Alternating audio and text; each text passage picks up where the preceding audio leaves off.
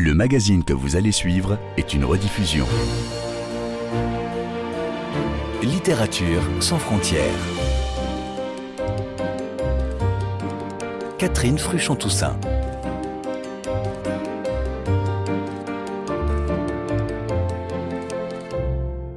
Le prix Goncourt 2022 a été attribué au 14e tour de scrutin à Brigitte Giraud par 5 voix contre 5 euh, à Giuliano D'Ampoli, D'Ampoli, pardon.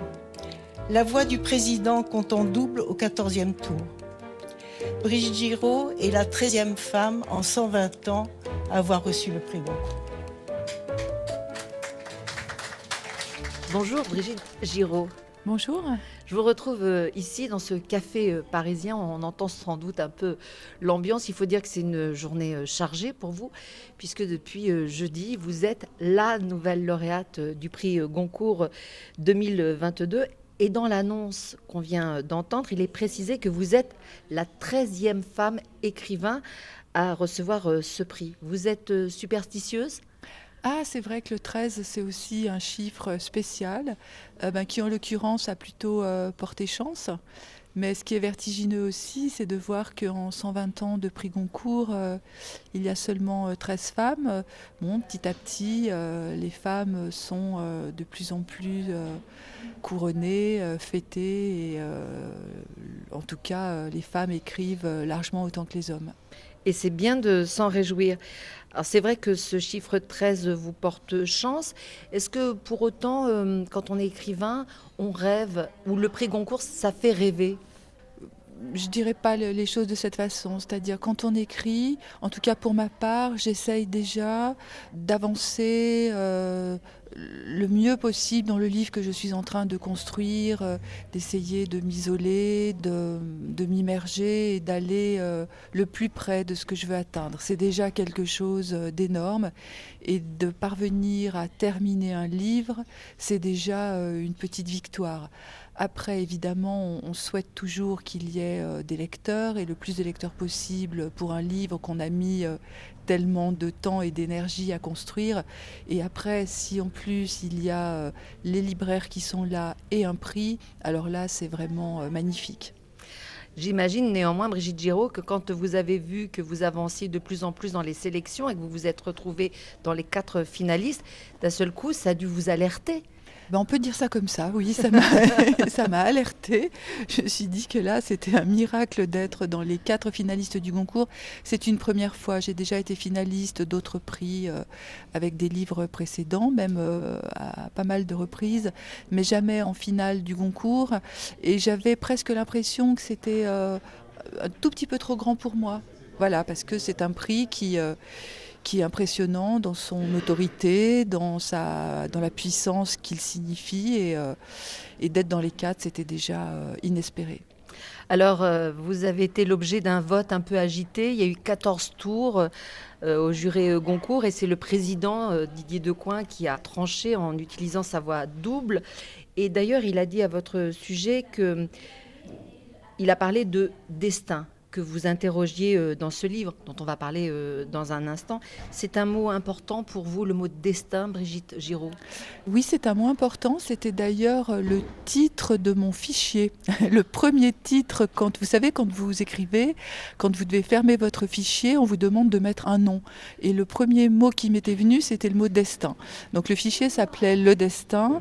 Et pour autant, quand j'ai voulu publier le livre, j'ai trouvé que c'était un mot beaucoup trop emphatique, beaucoup trop important, beaucoup trop impressionnant, et qui me faisait penser à ce magnifique et immense livre de Imre Kertész, Être son destin. Donc je voulais quelque chose qui soit, euh, qui soit évidemment un peu différent et qui soit moins, euh, moins impressionnant. Ce livre interroge en effet le Mektoub, le destin. C'est l'histoire d'un homme qui tombe, qui tombe euh, à bord d'une, d'une moto, qui tombe seul. C'est un accident. Et le mot accident, l'étymologie du mot accident, c'est ce qui tombe par hasard. Le hasard, dans la langue arabe, ça veut dire un jeu de dés. Donc euh, le jeu de dés et le destin n'est pas loin. Puis il y a un autre mot qui m'est cher, aussi parce que je suis née en Algérie, donc tout est relié. Nous sommes tous reliés, c'est ce qu'essaye de montrer le livre. C'est le mot mektoub, Et Mektoub, ça veut dire c'était écrit. Donc j'essaye de voir dans ce livre, en, tentant de reconstituer ce qui a pu conduire à l'accident, si euh, le destin euh, intervient, si nous sommes, euh, jusqu'à quel point nous sommes libres de notre destinée. Alors précisément, entrons dans ce livre Vivre vite avec vous, Brigitte Giraud, qui revient, euh, comme vous venez de l'annoncer, sur cette mort accidentelle en moto de votre compagnon en 1999, un événement euh, tragique qui ressurgit avec force au moment où vous vendez votre maison à Lyon, justement achetée quelques temps avant le drame. Est-ce que c'est en effet la perspective de ce déménagement qui est à l'origine de l'écriture de ce livre Alors je savais depuis que l'accident avait eu lieu qu'un jour j'écrirais un livre qui euh, questionnerait euh, à la fois euh, le fracas, les conséquences, mais aussi la façon dont nos existences contemporaines peuvent déboucher sur un fracas en fonction des différents choix qu'on a pris ici ou là. Je savais cela, il fallait que je prenne beaucoup de temps, il fallait que je sois à la hauteur, que je sois à la hauteur de l'homme, de ma vie, de Claude, que je sois à la hauteur de l'histoire d'amour euh, et surtout que je prenne le temps de mener l'enquête. C'est long de mener une enquête à la fois intime, à la fois collective, à la fois sociologique, historique, une enquête qui parle de l'époque, qui parle d'une société, qui parle d'un monde en pleine mutation. On est à la fin du l'extrême fin du XXe siècle. Et surtout, j'attendais de trouver la forme. La forme, je ne l'avais pas. Et c'est toujours la forme qui déclenche l'écriture. Et il y a eu un moment où, en effet, cette maison que nous avions acheté, enfin, nous avions signé l'acte de vente trois jours avant l'accident, une maison à rénover. J'ai dû emménager seule avec mon fils, donc cette maison au début, évidemment, je l'ai, je l'ai, je l'ai détestée, je me suis battue contre, ça a été très long de finir par l'apprivoiser. Et puis très récemment, il a fallu me résoudre à m'en séparer parce que le quartier est cerné par les promoteurs d'une façon très violente. C'est le libéralisme dans sa cruauté la plus folle. Je ne suis pas une exception. Hein. Euh, toutes les villes de toutes les contrées de France et d'ailleurs sont cernées par euh, cette même folie de promoteurs immobiliers.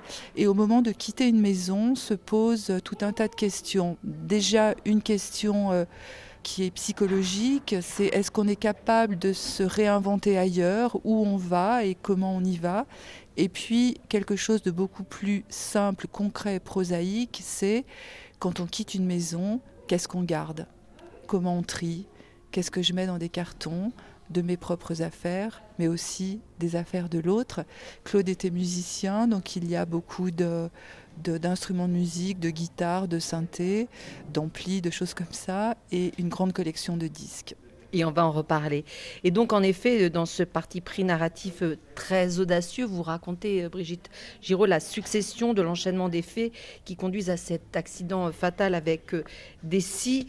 je vais en citer quelques-uns que vous annoncez.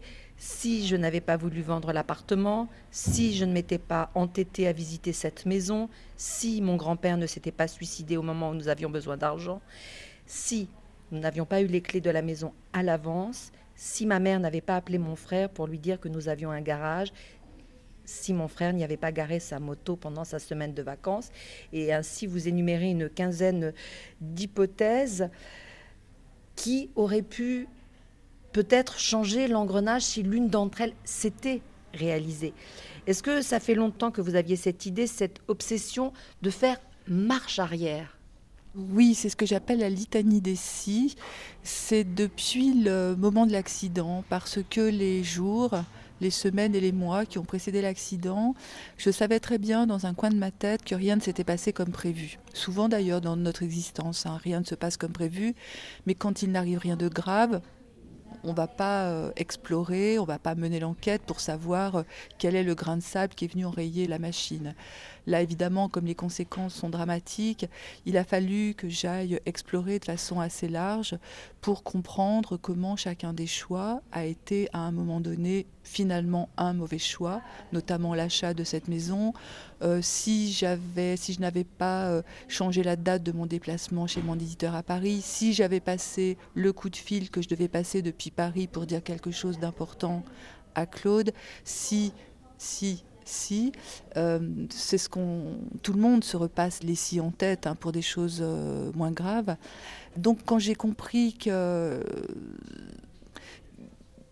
que cet effet domino était vraiment ce qui euh, était le plus concret, le plus palpable, je me suis euh, engagée euh, sur cette voie tout en sachant que c'était une folie parce que en refaisant l'histoire à rebours, c'était une façon de me donner la possibilité qu'elle se termine autrement. Et je savais très bien que ceci était impossible, mais pour autant, c'était du temps que je prenais pour comprendre, pour faire des liens, et puis peut-être passer du temps aussi euh, avec cet homme.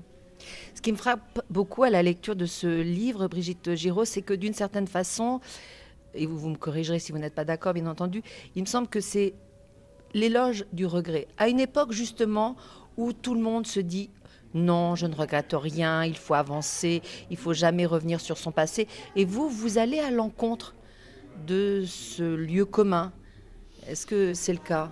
C'est très intéressant que vous me disiez cela. C'est la première fois que quelqu'un me fait ce retour-là. Et je le trouve d'une justesse et d'une pertinence qui me qui va cheminer en moi. Donc là, sur le vif, j'ai envie de vous dire euh, oui, soyons, euh, osons Osons. En fait, ce livre, j'ai mis 20 ans pour l'écrire parce que je n'osais pas. Je n'osais pas entrer dans ce, dans ce conte à rebours parce que j'avais peur, en quelque sorte, de la vérité.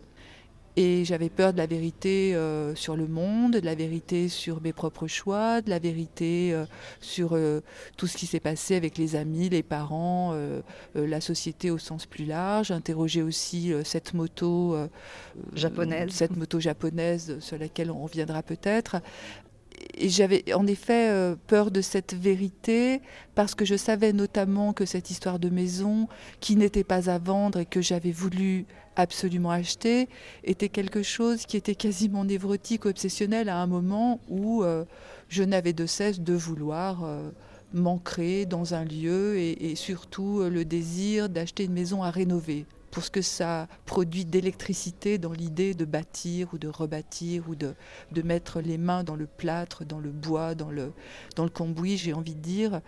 Et oui, on peut tout à fait regarder un parcours en se disant là, peut-être que je me suis trompée, mais si l'accident n'avait pas eu lieu, je ne me serais pas trompée. Je ne pense pas que je me sois trompée puisque j'ai toujours voulu bien faire et je crois que tout le monde dans cette histoire a toujours voulu bien faire.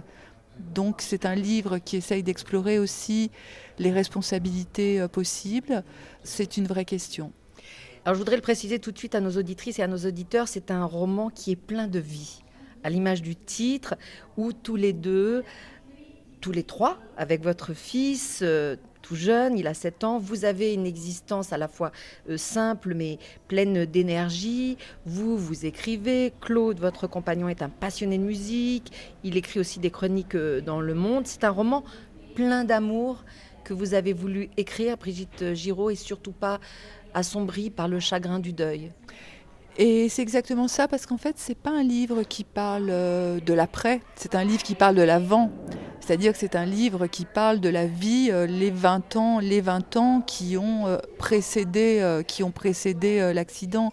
Donc les 20 ans avant, c'était une vie vraiment traversée par l'énergie, le moment entre 30 et 40 ans où on est en pleine construction, le moment où on a des enfants, où on cherche le lieu idéal, où on a des projets de musique, de concerts, de vacances, d'amis, de fêtes, de, de rapport à la nature, de, de voilà, où on construit son existence. Et comme Claude était euh, musicien et journaliste musical, euh, la musique était présente tout le temps, des concerts très fréquemment, des écoutes de musique à la maison.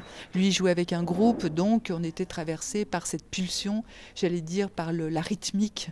La rythmique de batterie basse, c'est aussi la rythmique qui irrigue le livre. Donc pour moi, oui, c'est vraiment un, livre qui parle de la vie, d'une vie euh, rapide et extrêmement, j'ai envie de dire, heureuse. C'est le mot qui convient. Euh, et c'est un livre d'amour. Ça, j'avais pas prévu d'écrire un livre d'amour, mais je me rends compte après coup, et on me l'a dit beaucoup, que c'est un, ouais, que c'est un livre d'amour qui, euh, qui regarde deux jeunes gens euh, prêts à aller encore plus loin. Nous allons continuer de parler de vivre vite avec vous, Brigitte Giraud, dans un instant, mais précisément puisque vous évoquez la musique qui avait autant de place dans votre existence. Et en effet, il y a beaucoup de références dans ce livre, de nombreux titres que vous écoutez euh, à cette époque. Et puis aussi Vivre vite, c'est un écho à Louride. Est-ce qu'il y a maintenant un morceau que vous aimeriez partager avec les auditrices et les auditeurs de RFI alors il y a beaucoup de, évidemment euh, beaucoup de morceaux euh, de, la de la chanson euh, novatrice française ou de plutôt des anglo-saxons, des, américains. Donc je n'ai que l'embarras du choix, si je peux dire. Je pense comme ça spontanément à David Bowie, euh, We Can Be Heroes. Ça peut être un choix, même s'il n'est pas exactement rattaché à l'époque, puisque c'est un titre, un titre plus ancien, puisque là on parle de l'extrême fin du XXe siècle. Mais je me dis que ça peut être euh, un titre tout à fait, tout à fait idéal. En effet, David Bowie, uh, We Can Be Heroes.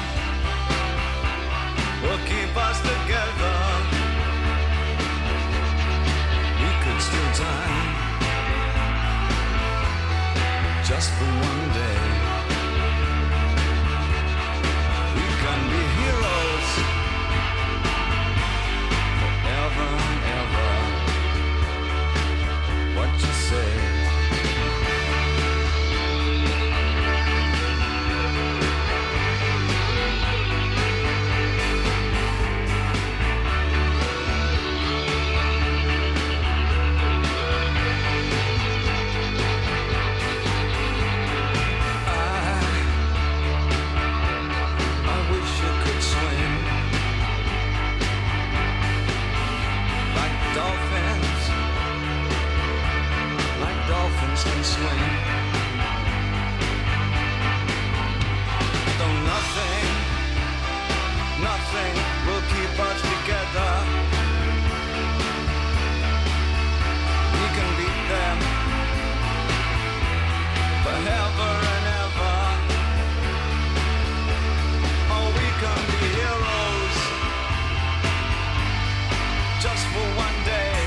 Vous êtes bien à l'écoute de Littérature sans frontières sur RFI avec aujourd'hui euh, Brigitte Giraud que nous retrouvons dans ce café parisien. Donc on entend une ambiance un peu autour de nous, de gens qui parlent, de musique euh, de fond, mais l'essentiel c'est de vous entendre, vous, à l'occasion aussi de ce prix Goncourt 2022 obtenu pour Vivre vite aux éditions euh, Flammarion, un texte, on l'a dit, qui tente de conjurer le sort du drame qui vous a frappé en 1999 avec la mort de Claude, votre compagnon décédé dans un accident de moto. Peut-être on peut s'arrêter sur ce titre parce que il peut aussi être ambigu. Vivre vite, ça veut dire quoi? Vivre vite maintenant, tout de suite, tant qu'on est jeune, tant qu'on est fort. Ou vivre vite, attention, c'est peut-être aussi un peu dangereux d'aller trop vite. Alors il y a tout un tas de sens à se vivre vite et encore un sens supplémentaire si on met une virgule entre le vivre virgule, vite. Ça, c'est un libraire qui me l'a fait remarquer il n'y a pas longtemps et je trouvais que c'était très judicieux. Le vivre vite vient directement, en fait, de James Dean, Vivre vite, mourir jeune, et de La fureur de, vivre, qui a été repris par Lou C'est une phrase qui figurait dans le dernier livre que Claude était en train de lire, un livre du critique rock américain Lester Bangs, Psychotic Reaction et autres carburateurs flingués, aux merveilleuses éditions Tristram. J'ai trouvé ce livre euh, au pied du lit la, première nuit qui a suivi et j'ai vu des petites croix, des petites choses qu'il avait mises dans, la marge et notamment devant, devant cette phrase. Ce vivre vite m'évoque aussi euh, ce rapport au XXe siècle qui est quand même le siècle de l'avènement du moteur à explosion où euh, les modèles masculins, par le biais du cinéma et de la publicité, se sont vus confrontés à un idéal d'hommes chevauchant des, des, motos ou à bord de voitures à vive allure, avec les courses-poursuites, avec quelque chose d'extrêmement enivrant, comme si la virilité se devait de passer par le, le, le, le moteur et la mise en danger. Donc c'est aussi un lien à cette mise en danger possible, parce que c'est un des mystères du livre Qu'est-ce qui fait qu'un homme de 40 ans, raisonnable, rock'n'roll en effet, mais euh, quelqu'un qui est père, quelqu'un qui a priori euh, ne, prend pas de risques inconsidérés, va tout à coup chevaucher une moto qui n'est pas la sienne, pour laquelle il n'est pas assuré, euh, dont il n'a pas les clés, en mon absence. Qu'est-ce qui fait que euh, ce jour-là, il va euh, prendre cette moto et que euh, ce geste-là va être fatal? Ça fait partie du mystère de l'autre qui m'interroge aussi beaucoup. Et je me disais en, en pensant à ce mystère que l'amour s'abreuve aussi à ce qu'on ne sait pas de l'autre. Et le mystère permet de rendre le désir intact et voire éternel. Donc vivre vite, néanmoins, Brigitte Giraud, c'est profitons de la vie maintenant tout de suite alors je ne l'avais pas envisagé dans ce sens-là, c'est plutôt euh, vivre avec une intensité, avec énergie, avec euh, vivre comme si on devait euh, mourir demain justement. Ce vivre vite vient aussi vraiment de la musique, hein. c'est vraiment être directement lié à, mm. cette musique rock, pop, indé, qui était le, la sève et le sel de notre vie. On a commencé de le dire, c'est vrai que tout l'enjeu du récit euh, est de penser à toutes ces choses, à tous ces actes, à toutes ces paroles qui en amont auraient pu enrayer l'enchaînement des faits qui a conduit à ce moment définitif, de questionner la part hasardeuse de nos vies en général. Et c'est là d'ailleurs où la littérature a ce rôle fondamental parce que plus que raconter, elle bouscule, elle provoque, elle défie elle défie aussi euh, les dieux d'une certaine façon, dans une forme de transgression peut-être. Et de fait, vous avez mis beaucoup de vitesse dans votre écriture. Est-ce qu'en effet, c'était l'un de vos défis Emporter le lecteur, la lectrice dans un tourbillon ou ça s'est imposé à vous? Ça s'est fait tout seul en fait. J'avais pas d'idée euh, prédéterminée, mais c'était c'est un livre qui est constitué de 23 petits chapitres qui sont assez brefs, comme 23 pièces du puzzle qui s'emboîtent, tout en sachant que s'il y a une seule pièce du puzzle qui ne s'emboîte pas, l'accident ne peut pas avoir lieu. C'est vraiment cet effet domino dont je parlais tout à l'heure, et ça c'est extrêmement intéressant du point de vue de la construction littéraire que de travailler de façon presque péréquienne. Hein. C'est une tentative d'épuisement des hypothèses qui auraient pu empêcher l'accident d'avoir lieu. Donc ça, c'est euh, peut-être euh, organiser le fait de borner la folie aussi pour, euh, pour mettre des bornes à, un esprit qui déborderait un, peu trop par rapport à ces hypothèses. Moi, j'aime l'écriture qui est intense, qui est dense. Pas forcément des phrases longues et alanguies, mais j'avais besoin de quelque chose qui soit assez ramassé, qui ne s'apesantisse pas trop et qui retienne un peu, comme quand on retient les chevaux. C'est cette idée-là aussi, l'écriture qui retient un peu le. le, Il ne faut pas que ça explose. Il faut qu'on soit dans une retenue assez sobre et toujours dans l'intensité. Et paradoxalement, nous, plus vous retenez les chevaux, plus on avance vite dans l'écriture, comme si on se disait quelque chose va vraiment changer, comme s'il y avait une pensée magique, Brigitte Giraud.